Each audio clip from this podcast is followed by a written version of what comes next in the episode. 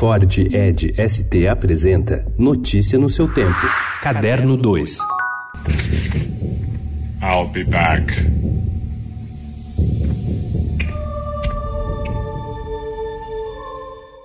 Ele sempre promete que vai voltar. Arnold Schwarzenegger retorna à série O Exterminador do Futuro, que começou 35 anos atrás, agora com O Exterminador do Futuro Destino Sombrio, dirigido por Tim Miller, e que estreia nesta quinta. Mas agora o astro que participou de quatro dos cinco longas anteriores vem em companhia luxuosa, com James Cameron, o criador da saga, como um dos autores do argumento, e Linda Hamilton, a Sarah Connor. Os dois não participavam ativamente da franquia franquia desde O Exterminador do Futuro 2, o julgamento final em 1991.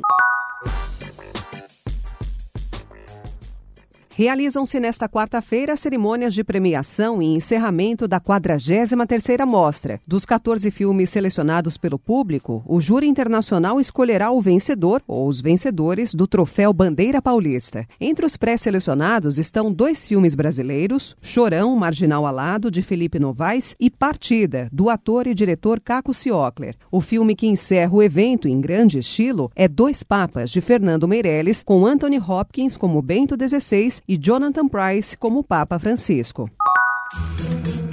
You know, I wake up every morning. My first thought is, what part of me is not working today? Yeah, we are passengers on boats slowly sinking. Chuck Lorre já foi chamado de o homem mais mal-humorado da TV, de o rei da comédia, mas há um título ao qual só recentemente ele se acostumou, o de idoso. Essa experiência é uma das razões pelas quais ele se sente tão próximo de sua comédia na Netflix, O Método Kominsky, que estreou a segunda temporada recentemente. A história é sobre um idoso professor de interpretação chamado Sandy, interpretado por Michael Douglas, e o divertido agente Norman, vivido por Alan Alan Arkin.